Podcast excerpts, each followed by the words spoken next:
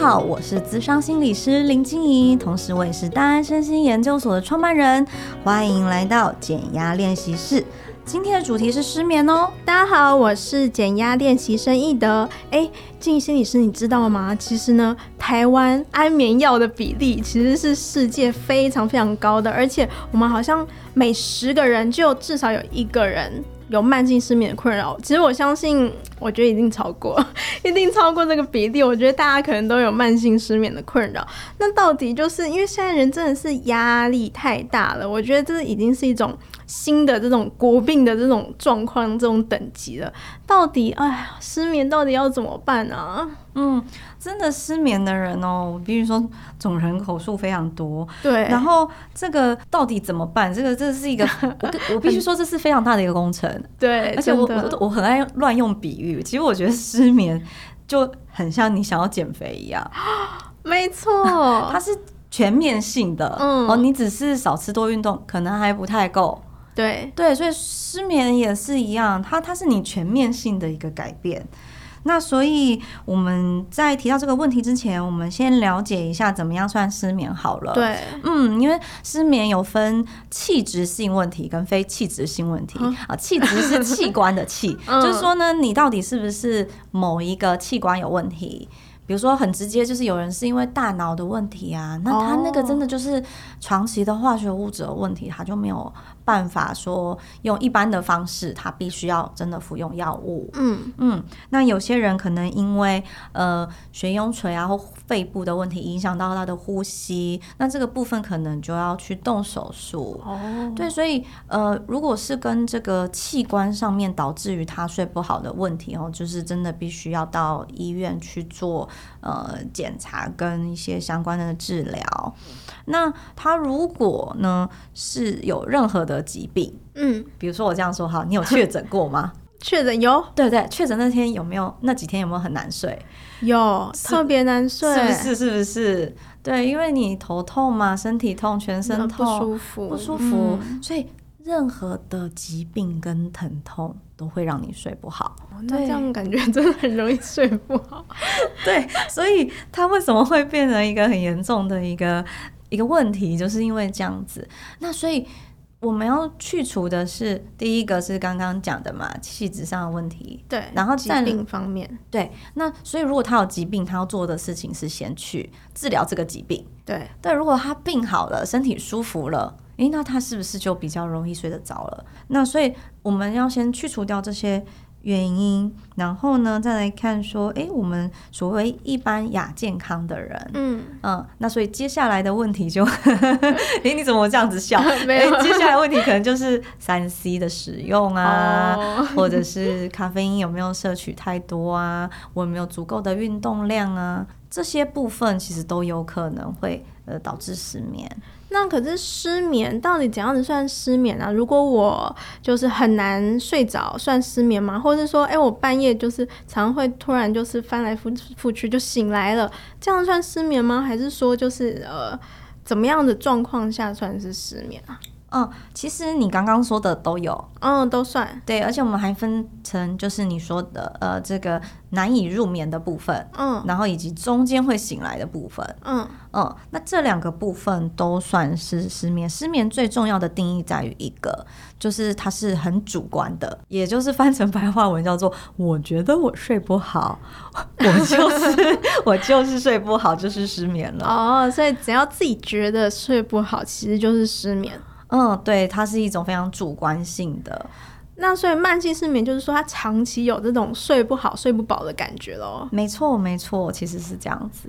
哦，那而我常常看到就是什么哎，什么研究说，或是什么医生说，就是哎，就是要十点、十一点上床睡觉啊。但是很多人就是可能会有时差问题啊，或者是说有些人是轮值夜班这种，那这样子他们的睡眠状况是不是就会特别不好？嗯，没没错，其实真的是这样子，因为我觉得官方建议有它一定的一个效果，嗯、就如果你真的能够，你真的试试看，你能够在十点睡着，然后你就真的还可以睡到自然醒，你可能就是八点，我做我自己啦，可能八点就起来了，因为我是一个可以睡十个小时的人。哦，对，那那所以官方建议一定有它的呃原因跟道理在。嗯，那确实是我们也会建议是睡就是七到九个小时不等。那每一个人都不一样，万一你睡得更少也没有关系。可是呢，如果他是轮值啊，或者是什么，嗯、呃，其实是有一，或者是他真的必须值夜班或什么的，其实有一些建议是关于分段式睡眠。分段式是说把睡眠切成很多块吗？诶、欸，对，有一点像这个概念。因为他如果真的是轮班没有办法，嗯、那他只好。假设我们平均以平均值来说，每个人需要的睡眠大约是八个小时。嗯，我我看过最极端的就是睡四个小时、四个小时，或是两个小时为单位这样子睡的。哇，对，可是这样子睡也不见得能够补回来。但睡眠其实有一个最重要的。概念叫做规律，所以他长期用某一种模式睡，可能就可以造成一个稳定的规律，睡眠规律。对，没错，就是也就是说，如果你必须值夜班，那假设我都两点才睡觉，可是我固定是两点睡，我可能睡到九点十点。诶，那他其实是充足的，他也觉得有睡够，嗯，基本上不会有真正太大的一个问题，嗯，也比较不会产生就是任何因为睡眠不足导致的一些我们说呃某些疾病或是慢性疾病的风险这样子。所以主要就是要找出自己的那个睡眠规律，而且要感受到说自己是有睡够睡饱的这样子，不会说就是在醒来的时候还一直觉得很疲惫。对，所以有些人会。有些人的睡眠的时间也是蛮奇特，他可能一回到家就先睡一下，然后起来做一些事情，然后再睡。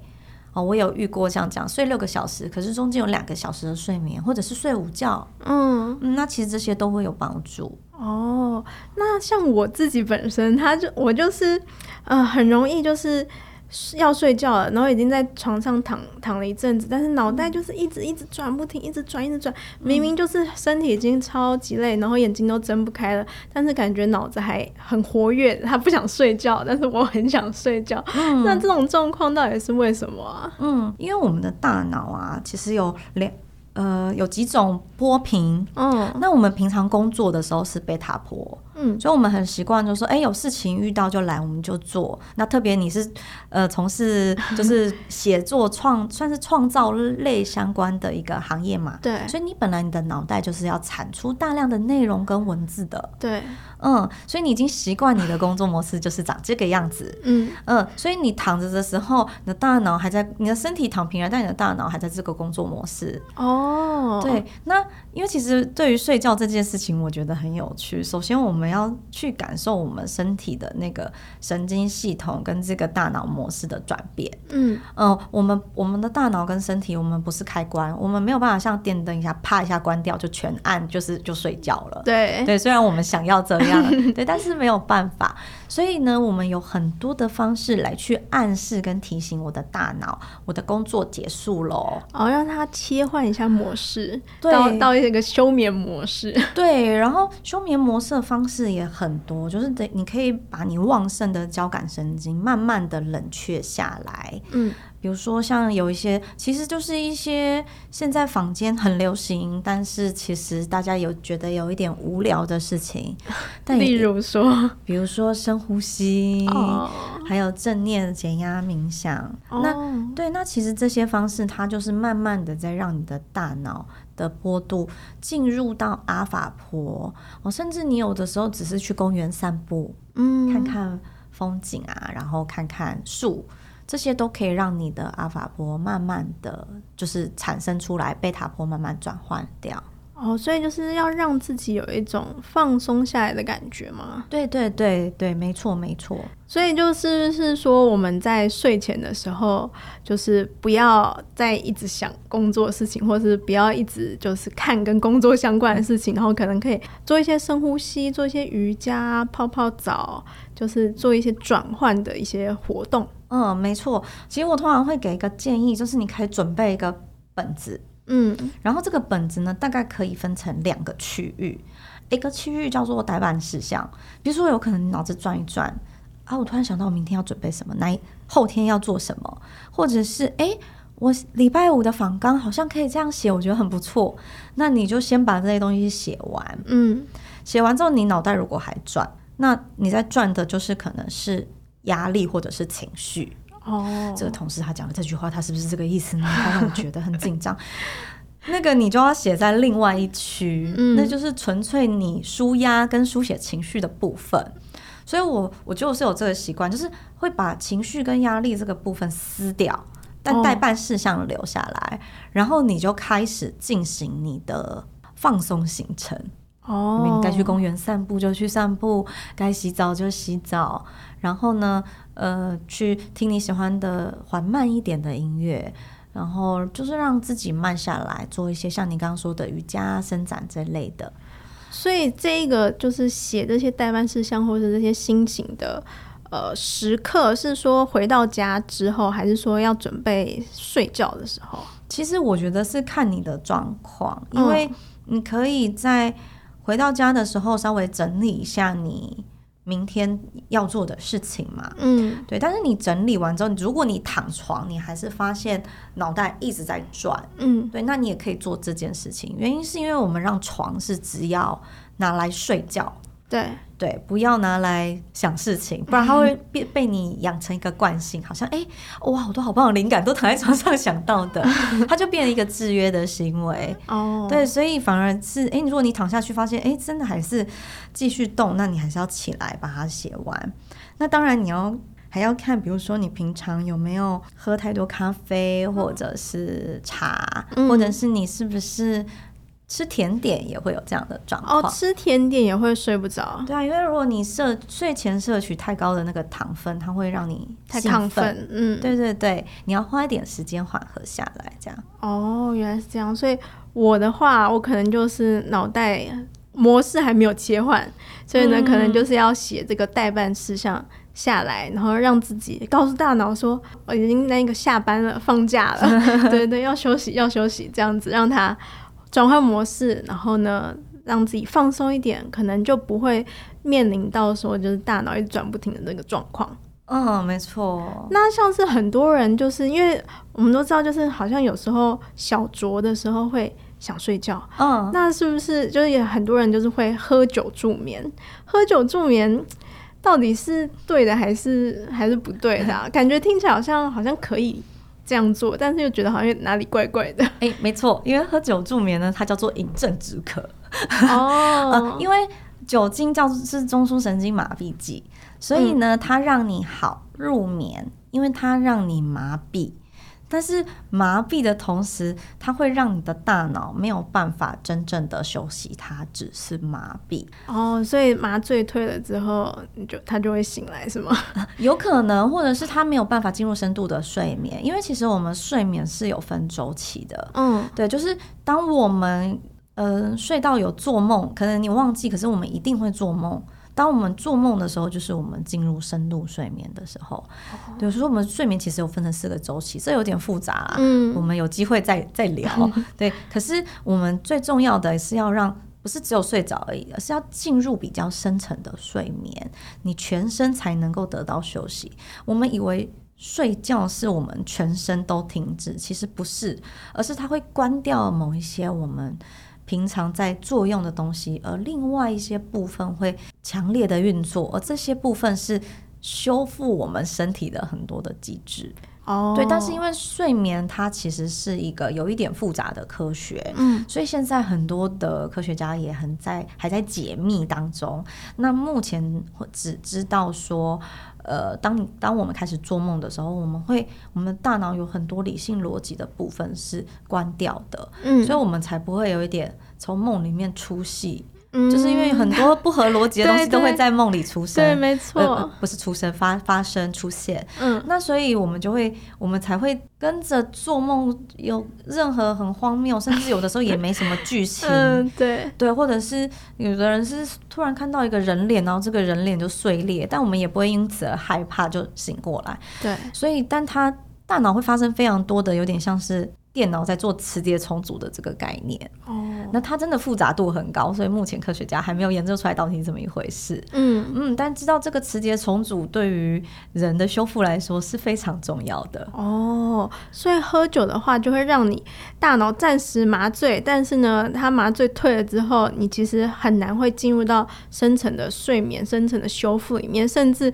可能麻醉退了之后，你就会醒来了，是这样子吗？对，没错，它它重点没有办法，它只能让你失去意识，它没有办法进你进行修复跟这个磁接重组的这个过程，就等于说你形式做到了，但是实际上你其实没有睡好。哎，对对对，那这样子感觉好像喝酒助眠好像没有办法达到实质的效益吼。嗯，对啊，其实会失去这些重组的时间，蛮可惜的。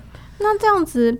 啊，那失眠真的一定要靠安眠药吗？因为其实真的吃安眠药的人好多，而且剂量甚至会逐渐的增高，然后很难减下来。这样子，对，从心理智商或是心理的这个层面，有办法说改善这种失眠，甚至到呃不需要吃安眠药的状况吗？其实是可以的，可是它、嗯。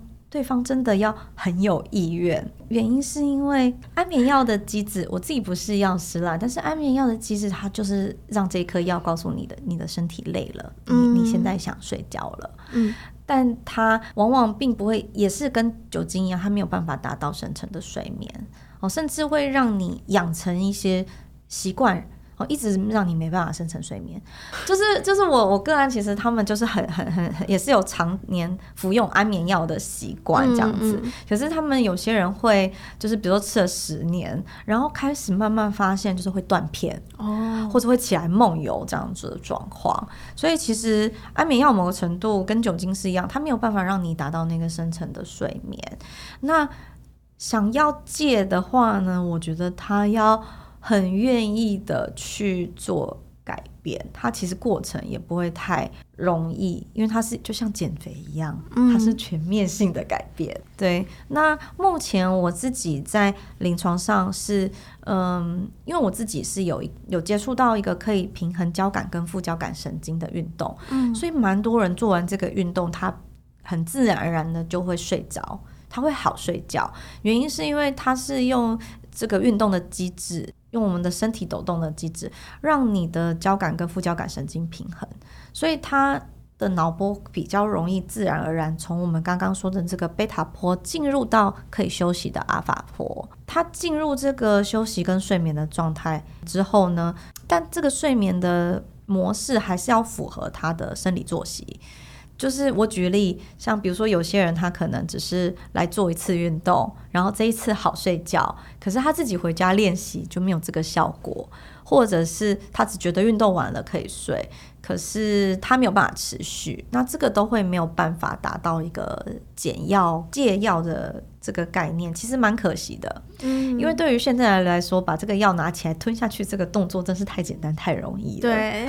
那就是除了就是您刚刚讲的运动之外，还有哪些方式就可以帮助说让自己的这个副交感神经可以活跃起来？嗯，其实有一些比较简单的是呼吸，嗯，然后其实我们人体很神奇哦，我吸气的时候我就是在运用交感神经，然后我呼气的时候就是在运用副交感。那或者是我的呃身体呢？我的脑袋呢，只是慢慢的想象我的全身的身体，一个部位一个部位就是放松，引导式的催眠，它其实就可以来去锻炼我们的副交感神经。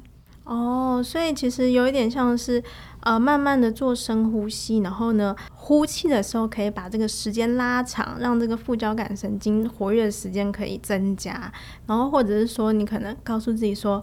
放松，放松，可能从大脑开始放松，慢慢的脖子、肩膀、手臂，然后一直到到脚趾头，都可以慢慢的让自己告诉自己说要放松，要放松。其实身体其实自己就会接受到这个指令，然后慢慢的放松下来。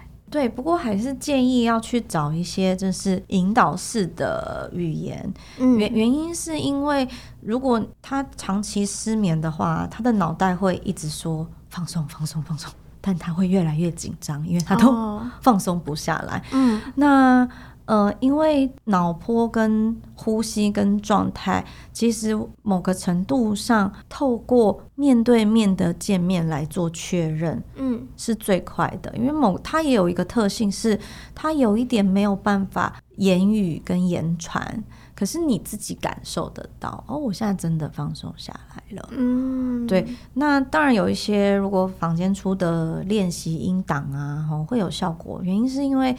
这个念的人，他的脑波啊的状态本来就在一个比较平静的状态，嗯，呃，他是比较人跟人之间的这个脑波啊、呼吸啊，或者是交感神经、副交感神经的状态是会互相影响的，对。对，所以你在一个松弛的人旁边，你会比较容易感到松弛，哦，其实是一样道理。所以可能就是，其实网络上其实有蛮多相关资源的，就是很多引导式的这种音频，大家可以找寻找适合的，然后呢，来让自己尝试练习看看，就让自己慢慢的放松下来。对，然后呢，还要提醒大家，就是就是三 C，因为灯光其实也是跟睡眠有一个很重要的关系，所以要提早把家里的灯可以先关暗。嗯，这样你的褪黑激素才有办法分泌，而且最重要的是不是手机？对，放下手机，而且特别，呃，手机有两个部分，第一个部分是手机带来的光线嘛，对、嗯。那第二个部分是因为我们划手机的时候，有的时候都会划社群媒体，嗯，那其实社群媒体啊，或者是这些新闻内容，它会给你的大脑产生一些刺激，让你觉得很愉悦，或者是。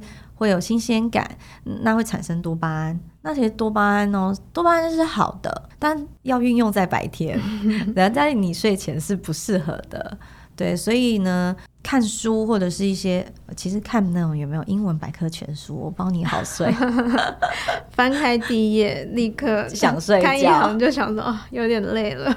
没错，没错。所以就是要减少这种三 C 蓝光，还有一些外界资讯的这种刺激。对大脑的刺激，让自己就是尽量处于一个比较和平，然后放松的一个状态下，可能会比较好睡。然后还有呃适当的环境，可能灯光要关暗一点，帮助自己可以慢慢的松弛下来。对，然后还有我觉得两个也是蛮重要的指标，诶，一个是养营养。一个是运动，哦，对，就是其实蛋好的蛋白质跟新鲜的蔬菜水果真的是比较有办法，就是帮助到我们睡眠。像色氨酸是非常重要的一个部分，蛋白质里面有嘛，嗯嗯，然后还有白天的运动量有没有充足？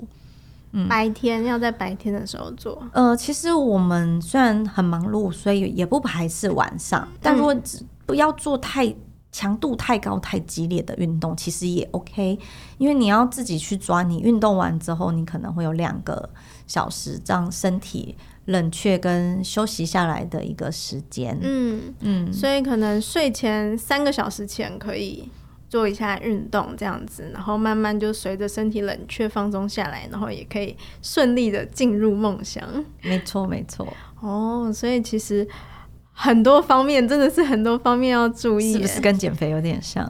对，那这样子的话，最后可不可以就是帮我们统整几点比较重要的？一定要就是大家如果想要好睡的话，就是最好呃列成一个 checklist。哦，好啊。所以第一个呢，手机关机，然后控制自己的咖啡因的量，嗯，对，然后写一个那个待办事项笔记本，好好的运用你的笔记本，嗯，调整好你的那个睡眠环境，建立自己的睡眠仪式，可能可以有一个 SOP 这样子，就是先泡澡，然后按摩，然后。点一下香氛什么之类的，对，因为这个东西因人而异啊，嗯、对，所以但是你，嗯，每个人喜欢的不太一样，但这是一个很棒的方式，告诉你的大脑说，哦，我现在就是要去休息了，嗯，建立一个仪式，对，建立一个仪式，让你慢慢的和缓下来，可能可以，就是如果有失眠困扰的朋友，可能可以尝试先从这几点开始。慢慢的培养自己的那个睡眠的感觉，然后让自己可以更好睡。没错，没错。